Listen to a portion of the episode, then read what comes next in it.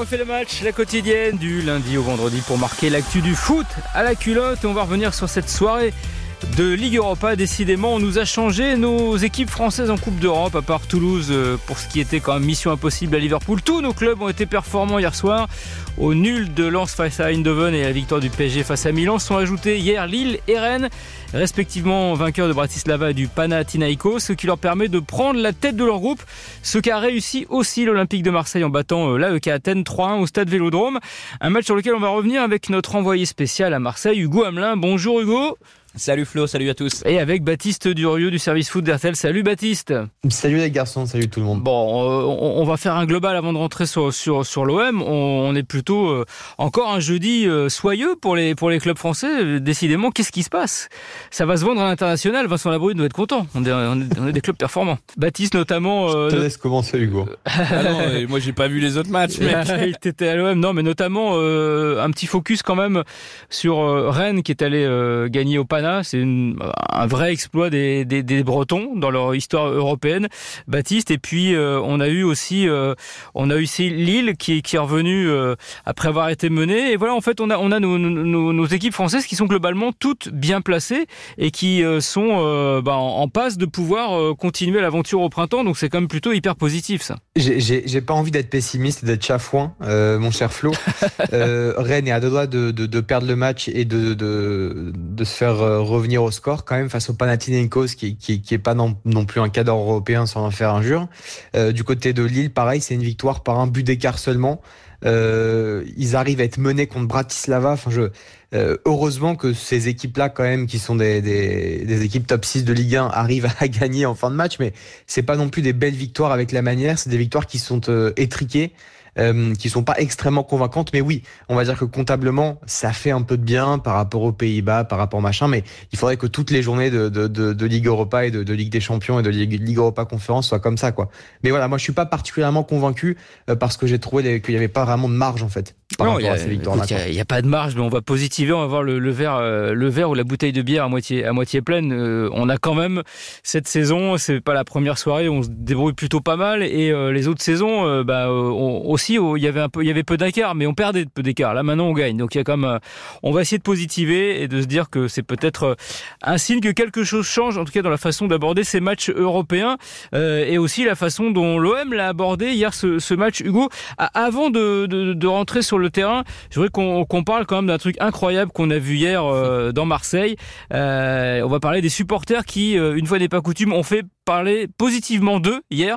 On a assisté à des scènes qu'on aimerait voir plus souvent, des scènes de non-violence. donc, qu'est-ce qui s'est franche amitié C'est quand même assez incroyable ce qui s'est passé. Tu peux nous raconter? Ouais, il y a un salarié de l'Olympique de Marseille qui me disait qu'il n'avait jamais vu ça en 15 ans de carrière, c'est-à-dire un supporter d'une équipe adverse avec un maillot de l'équipe adverse qui se promène tranquillement sur le parvis. Et en fait, c'est toute une histoire. C'est 30 ans d'amitié entre euh, les supporters de l'AEK Athènes et les, le commando ultra euh, de l'Olympique de Marseille. Je crois que leur groupe euh, aux Athéniens s'appelle l'Original 21. Et donc, ils se sont rencontrés. L'AEK Athènes était venu jouer à Marseille en 89. ils avaient été très surpris, les Marseillais, par leur côté torse nu, qui dansent dos au terrain, etc., etc.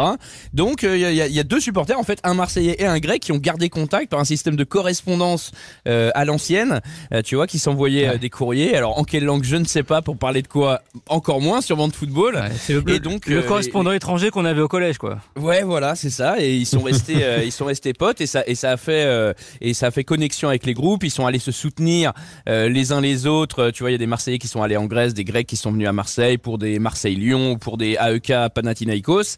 Et puis les, le, le, commando ultra a souvent une petite une petite euh, pancarte euh, grecque euh, devant son devant son virage.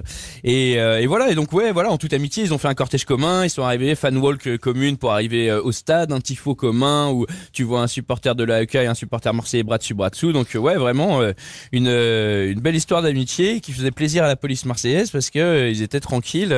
Ouais. Ils étaient tranquilles toute la soirée. C'est pas tous les jours comme ça. Et je pense que dimanche soir, notamment avec le déplacement des supporters lyonnais qui ont été autorisés à se rendre au Vélodrome pour l'Olympico, ça sera pas la limonade On aimerait bien, mais malheureusement, vu l'ambiance en ce moment dans les tribunes, on peut un peu en douter. En tout cas, c'était une très très belle image de voir les supporters marseillais pactiser, fraterniser avec ces, ces Grecs. Ils avaient soutenu d'ailleurs, je crois, en août dernier. Hein, il, y avait, il y avait une banderole dans les rues de Marseille. Il y avait un supporter de l'EK Athènes qui avait été tué par des ultras à Zagreb et fait, il y avait eu un soutien. Donc en tout cas, voilà, c'était une, c'était une belle image. Ça a généré une belle ambiance et donc finalement, tout était réuni pour voir un, un joli match. Alors, ça dépend quelle définition on donne du mot joli, mais en tout cas, il s'est passé des choses, Hugo, hier soir sur la pelouse du Vélodrome. Ouais, exactement. Beaucoup de d'activités. Ouverture du score de Vitinha. Déjà petite surprise euh, au coup d'envoi avec cette titularisation de, de, de Vitinha, le, le, Portugais à la place de d'Aubameyang. Euh, bon, avec un match tous les trois jours, il faut bien faire un petit peu tourner. Mais voilà, Gennaro Gattuso en avait parlé en conférence de presse qu'il fallait qu'il garde le sourire et tout. Il lui a redonné sa chance, ça a payé puisque c'est Vitinha qui ouvre le score sur une passe de Jonathan Klaus. L'inévitable. Et, euh, et c'est lui qui provoque le penalty euh, grâce auquel l'OM peut reprendre l'avantage après l'égalisation du Mexicain Pineda en début de seconde période où là on sentait le bateau marseillais qui commençait à tanguer. voilà, Vitinha qui euh, qui récupère un ballon sur une action euh, un peu folle, une action euh, une action dingue du gardien du gardien grec quoi. Oui, alors le, ce match-là, Baptiste, la première victoire hein, cette saison en Ligue Europa de, de l'OM, c'est une victoire finalement quand même logique. Mais est-ce que c'est plus l'OM qui a gagné ce match ou l'AEK Athènes qui lui a offert? Parce qu'il y a eu quand même le combo carton rouge du gardien penalty qui est quand même sympa. Oui, oui, mais euh, ils ont bien été aidés par le gardien, par les, par les pénalties aussi, mais euh, euh, les pénalties, il faut aller les chercher en fait. Euh, si le gardien fait cette faute-là, c'est parce que Vitinha est au pressing, qu'il est attentif, qu'il anticipe aussi une, une mauvaise relance, qu'après il joue quand même très bien le coup. Donc non, non, moi je trouve qu'il n'y a pas de, il y a pas de, c'est Marseille qui a gagné hier, point. Voilà, et, c'est très bien parce que je trouvais que depuis l'arrivée de Gattuso, même si comptablement c'était pas exceptionnel, il se passait quelque chose. Voilà, puis l'OM est, une équipe franchement, moi je trouve qui, notamment depuis Igor Tudor, ne, ne triche vraiment jamais. C'est-à-dire que les résultats parfois ne suivent pas, mais je trouve que dans l'attitude, euh, ils prennent toujours les matchs par, le bon bout. Alors il y a toujours assez peu de marge, euh, c'est-à-dire qu'ils ont toujours du mal à, gérer leur temps fort et leur temps faible. Mais en tout cas hier, la, la victoire était belle. Moi j'ai beaucoup aimé effectivement la, l'attitude, la réaction de Vitinha, qui lui aussi dans l'attitude est un, top joueur. Euh, j'ai bien aimé le milieu à 3 aussi avec le retour de, de Kondogbia. Et puis toujours un plaisir aussi, je, je le dis, de, de voir Aminarit. Euh, qui était tristement absent la saison passée pour une grave blessure et voilà, de, le, revoir à ce niveau-là titulaire euh, c'est un plaisir indicible. Voilà. Euh, tu, tu, viens de le dire, euh, Baptiste Gattuso avait un peu changé son équipe hein, par rapport à la défaite euh, samedi à Nice, euh, devant et surtout au milieu. Euh, il, il, est parti, Hugo, sur un, un, milieu à trois récupérateurs. Là, on est sur du, du costaud. On, du Deschamps 98 à peu près, c'est vrai, même si Condombia et Verretou ont une, une influence offensive, même Valentin Rongier, il se retrouve souvent aux abords de la surface de réparation à devoir distribuer le ballon, mais ouais, effectivement, ça, ça resserre un petit peu le, milieu de terrain. Kondombia, on a vu qu'il revenait en forme. On l'a eu en interview après le match. Euh, voilà, il a, il a affirmé que qu'il n'était pas encore à 100%, mais que qu'il espérait enchaîner les matchs, que son corps euh, tenait. Euh, donc, euh, donc voilà, intéressant. C'est vraiment les ailes pour moi qui ont pêché. Euh, Aminari, t'as pas été si flamboyant finalement, et surtout Ndiaye a eu trois énormes occasions et et les a ratées. voilà, un petit peu ce côté tête baissée, foncé tête baissée. Euh, il a du mal à avoir une clairvoyance, à jouer en deux touches. Euh, voilà, il est très bon pour euh, la conservation de balles, aller gratter des ballons, euh, être en position offensive, mais mais il a du mal à, à faire la dernière passe et c'est un peu ce qu'on lui demande. Ouais, est-ce que c'est parce que il est plus limité qu'on ne le pensait ou parce qu'il est lui aussi, il a un peu ce, ce syndrome, un peu comme je fais un parallèle avec Dembélé à Paris. Voilà, il était très attendu, l'histoire, le, le, le, le, minot qui revient à la maison, qui y a une pression incroyable. Ça me rappelle aussi un peu Gignac au début quand il est revenu à l'OM, oui. c'était compliqué parce que oui, c'est porter ce maillot olympien, surtout quand on était euh, euh, supporter euh, gamin, c'est compliqué. Hein. Ouais, quand même, Gignac, c'était pas exactement la même limonade parce que le poste, il est beaucoup plus exposé. Il est numéro 9. Il devait remplacer Mamadou Niang, qui venait d'être champion de France en faisant, en se créant des occasions euh, tout seul. Euh, donc, il y avait une, une vraie pression. On va dire que là, Aubameyang en absorbe une partie de cette, euh, de cette pression et que Ndiaye, oui, c'est vrai, c'est l'enfant du pays, mais voilà, on, on n'appuie pas trop là-dessus. On lui a laissé du temps. On est quand même à la dixième journée de championnat, ouais. troisième journée de Ligue Europa et quand même, ça, ça, ça, ça pêche. On n'est plus dans les cinq premiers matchs où où, euh, où, il a un peu de mal, même si Gignac, ça avait duré deux saisons même. Ouais, ça a été long. tu viens de, parler, Hugo, de, de. Donc, Gattuso avait préféré Vitinha, Aubameyang sur le banc. Ça fait toujours, ça fait toujours bizarre. choix gagnant, tu l'as dit, puisque Vitinha effectivement ouvert le score, est allé chercher ce penalty. rotation ou sanction sans langue de bois? C'était demandé. Euh, Vitinha était, euh, était, était réclamé. Effectivement, il fallait changer un peu, il fallait le, le maintenir aussi. Je pense que c'est surtout ça, c'est surtout du, du management euh, et essayer de le maintenir euh, dans une dans une forme d'alerte et qu'il soit qu'il soit disponible. Aubameyang n'a pas été satisfaisant depuis le, le début de la saison, clairement et Vitinha non plus finalement. Mais euh, mais voilà. Il jongle il jongle entre les deux euh, en attendant que ça se décante euh, Gennaro Gattuso. Euh, Baptiste Aubameyang c'est comme on peut le dire objectivement une, une, une vraie déception. Euh, bon après lui pareil on parlait de, de Gignac qui passe derrière. Non lui il passait derrière Alexis Sanchez qui a d'ailleurs euh, qui continue à marquer avec avec l'Inter mais euh, on est quand même un peu déçu on s'attendait à beaucoup mieux quoi. Oui oui parce que euh, on sait que c'est un joueur dont la qualité première. Enfin, il a beaucoup de qualités, mais effectivement, le, le, sa vitesse euh, était une arme destructrice. Euh, évidemment, c'est pas lui faire injure que de dire que avec l'âge qui qui avance, c'est de plus en plus compliqué. Mais moi, je pensais que ça allait être aussi un, un joueur qui allait évoluer, euh, qui aussi avec toute son expérience, qui est à la fois au, au Barça, à Dortmund, euh, à Chelsea aussi, enfin partout où il est passé, en fait, finalement, euh, je, je, je, me suis dit voilà, ça va devenir un joueur très intelligent, très complet et capable en fait de jouer comme Sanchez, c'est-à-dire de jouer en numéro 9 certes, mais aussi en faux 9, d'organiser le jeu, ouais. de faire des passes décisives, de faire les bons déplacements. Et, et, et je trouve qu'il a pas vraiment d'influence en fait sur cette équipe. Je trouve que c'est un joueur qui manque de, fiabilité. Euh, c'est pas un très bon passeur en état à l'heure actuelle. C'est pas un très bon finisseur. Euh, j'ai du mal à voir comme ça une qualité ou, une valeur ajoutée en fait à l'Olympique de Marseille, alors que c'est quand même un joueur euh, sur le papier. Voilà, on était tous très excités de le voir. Et voilà, Sanchez, il est, irremplaçable en fait dans son profil, dans ce qu'il a apporté. Euh, on a encore vu, comme tu l'as dit, son but avec avec l'Inter Milan en Ligue des Champions. Et voilà, moi je, riais jaune, hein, et je, souriais jaune quand j'ai vu son but parce que je me suis dit mais qu'est-ce qui nous manque en, Ligue 1 quoi, c'est terrible. Ouais, et puis surtout, il a, Hugo, il quand même cette grinta. Il, il, il emmenait l'équipe, bon parce que par son statut aussi, son exemplarité, on, on retrouve pas ça chez Aubameyang. On a l'impression que c'est c'est il est dans son coin, c'est un, peu un, peu un solitaire et il répond pas aussi sur ce plan-là. Non mais Sanchez c'était incroyable, on ne voyait que lui sur le terrain, c'est-à-dire qu'il se cachait jamais, il allait au combat à deux contre un, il allait disputer des ballons que euh, tout le monde croyait perdus, alors que Aubameyang disparaît euh, au fil des matchs quoi. C'est vraiment Casper, euh, euh voilà un profil de, de, de numéro 9 euh, qui prend la profondeur, qui, est, qui, qui, qui, qui tire, mais euh, mais c'est tout, aucune influence sur le jeu, dos au but, aucune passe aucune passe importante, même s'il a réussi une belle talonnade contre contre le Havre, mais voilà, c'est ce match contre le Havre où tu gagnes 3-0 contre un promu, euh, faut le mettre un peu de, de côté.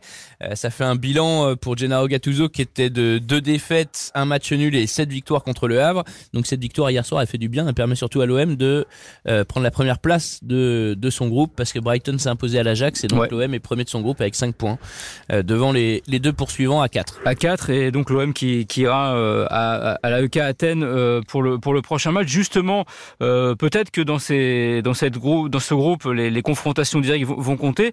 Est-ce que euh, l'OM qui a joué une demi-heure à, à 11 contre 10 et qui a pas réussi à se mettre ce quatrième voire cinquième, est-ce que ça, ce petit but-là, il risque pas de le regretter? Je sais pas, ils ont quand même signé une victoire par deux buts d'écart, donc ça, ça, fait ça fait une petite marge, ça fait un petit matelas, euh, mais euh, tu gagnes grâce à grâce à deux pénalties, donc c'est plutôt ça moi le le, le petit goût euh, amer euh, ou le petit manque qui me qui me reste ce matin, euh, c'est euh, que Marseille finalement n'a pas réussi à s'imposer clairement grâce à grâce à son jeu, même si les pénalties faut aller les chercher, etc. faut les mettre, mais voilà ça manque un peu de but dans le jeu. Baptiste, est-ce que tu penses que que l'OM de Gattuso ça y est est est, est lancé ou euh, cette victoire c'est un peu un, trompe-l'œil Non, non, on peut pas. On peut pas tirer de conclusion au bout d'une victoire. Euh, voilà, je trouve qu'il n'y a pas encore d'équipe type vraiment qui se qui se dégage. Euh, tout reste encore à confirmer. Voilà, il y a vraiment des certitudes à, Marseille hein, dans l'effectif. On parlait de Jonathan Klaus notamment, mais voilà, pour l'instant, je, je, vois une patte, on voit quelque chose. Heureusement, voilà, il y a une certaine, une certaine forme d'enthousiasme comme ça qui règne en ce moment autour de, de cet homme de Gattuso. Mais voilà, tout, tout, tout est encore à confirmer. Moi, ce que j'attends vraiment, c'est le match de dimanche face à Lyon, évidemment, euh, parce que voilà, même si, même si euh, Lyon a pu et, et aurait pu potentiellement, même dans une saison difficile, sortir des des gros matchs face à Marseille. Je pense que ça devrait plutôt bien se passer pour les Marseillais. Voilà, j'attends aussi que Marseille confirme en Ligue 1 vraiment sur la durée, euh, parce que impossible de tirer des conclusions là aujourd'hui. Pour moi, ça reste encore un peu expérimental. Euh, et, ce serait trop court-termiste là de dire euh, ça y est c'est bon ils sont sur les rails et ils vont être champions de France quoi. es d'accord avec... Ouais Hugo.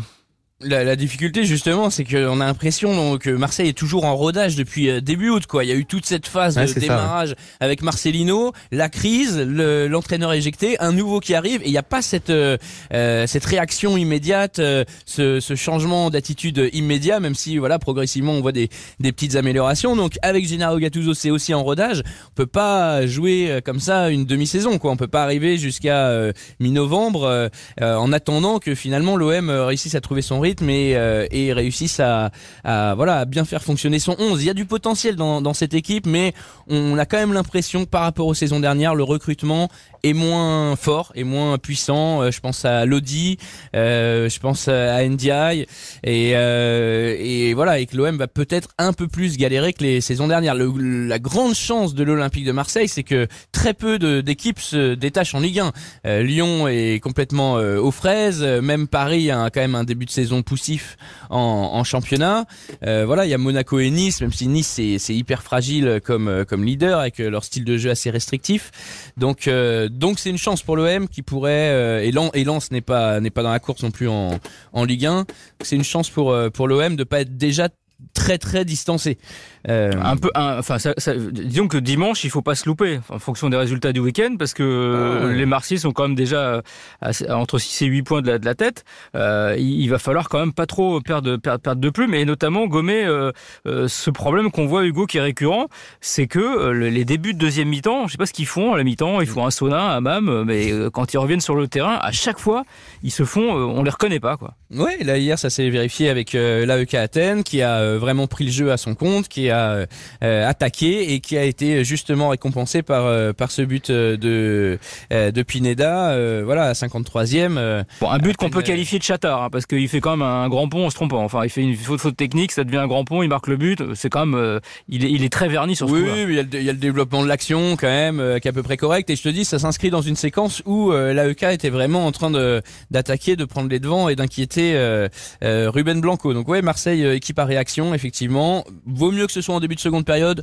qu'en fin de match, comme ça a été le cas euh, souvent euh, en, en, perdant pied finalement euh, à cause du physique sur les sur les dix dernières minutes quoi. Ouais. Mais il va falloir. Moi j'ai envie d'être indulgent, messieurs. Mais sois indulgent, Baptiste. Non, parce que il faut quand même rappeler que Marseille, ça fait quand même plusieurs saisons que euh, justement l'intersaison, euh, c'est un changement de coach. Euh, c'est un changement d'effectif en profondeur. Là, il faut quand même rappeler qu'il y a eu une crise sans précédent à Marseille avec les supporters, avec euh, Longoria, le président, avec toute, euh, avec toute sa garde rapprochée qui, qui, ont, qui ont quand même failli euh, démissionner et partir, ou en tout cas fait mine d'eux.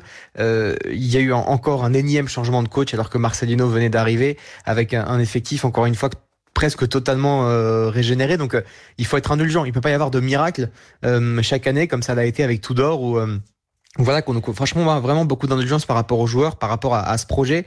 Et, et, et, franchement on peut pas espérer beaucoup plus euh, finalement parce que voilà le, le, le football c'est évidemment c'est pas une science infuse.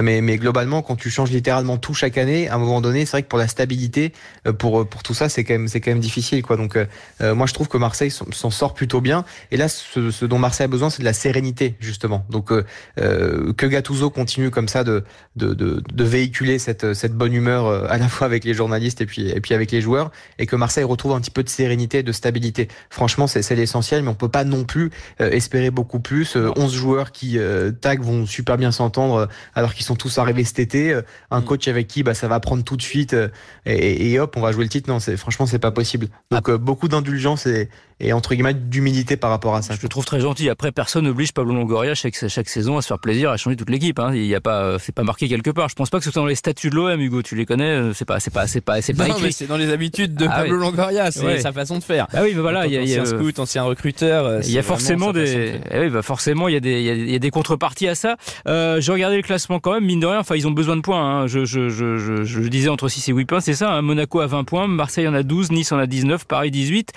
Euh, il faut quand même euh, dimanche absolument l'emporter parce que sinon euh, il va y avoir un gros trou et on sait que Marseille cette saison, bah, comme toutes les saisons, a besoin impérativement de se qualifier en Ligue des Champions Hugo. Donc c'est un match à pression quand même dimanche soir. Oui, même si euh, justement pour la Ligue des Champions, il y aura une place supplémentaire finalement avec la réforme de la compétition la saison prochaine pour euh, pour le championnat de France. Euh, donc je crois que c'est les quatre premières places qui seront qualificatives. voilà, ça ça rajoute cette cette petite option. Je te dis, Lyon, Lens cette année sont pas vraiment au rendez-vous. Donc donc voilà, Rennes Rennes non plus est pas en train de d'exploser les d'exploser ses standards.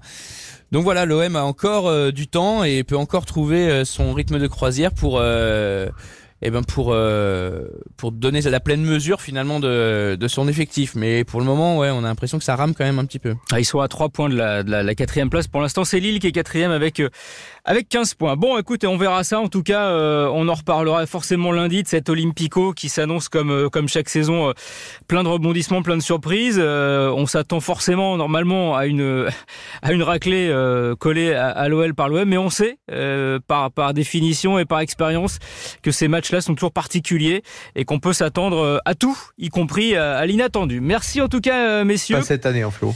on verra bien. On en reparlera lundi. les, les, joueurs marseillais se méfient quand même. Hein qu'on l'a dit hier, voilà, ou même Balerdi, euh, ce genre d'Olympico, euh, c'est jamais gagné d'avance. Bon, on verra ça en tout cas euh, lundi, ce sera dimanche soir à suivre l'intégralité sur RTL. On refait le match, c'est demain à 19h avec Philippe Sansfourche et le podcast La Quotidienne dont on fait le match revient lundi pour continuer à parler football avec tous nos correspondants et les copains du service des sports. Bonne journée Hugo, bonne journée Baptiste et à vous aussi. Ciao tout le monde. Vous retrouvez tout ça sur rtl.fr, l'appli RTL et les plateformes. Bonne journée sur RTL.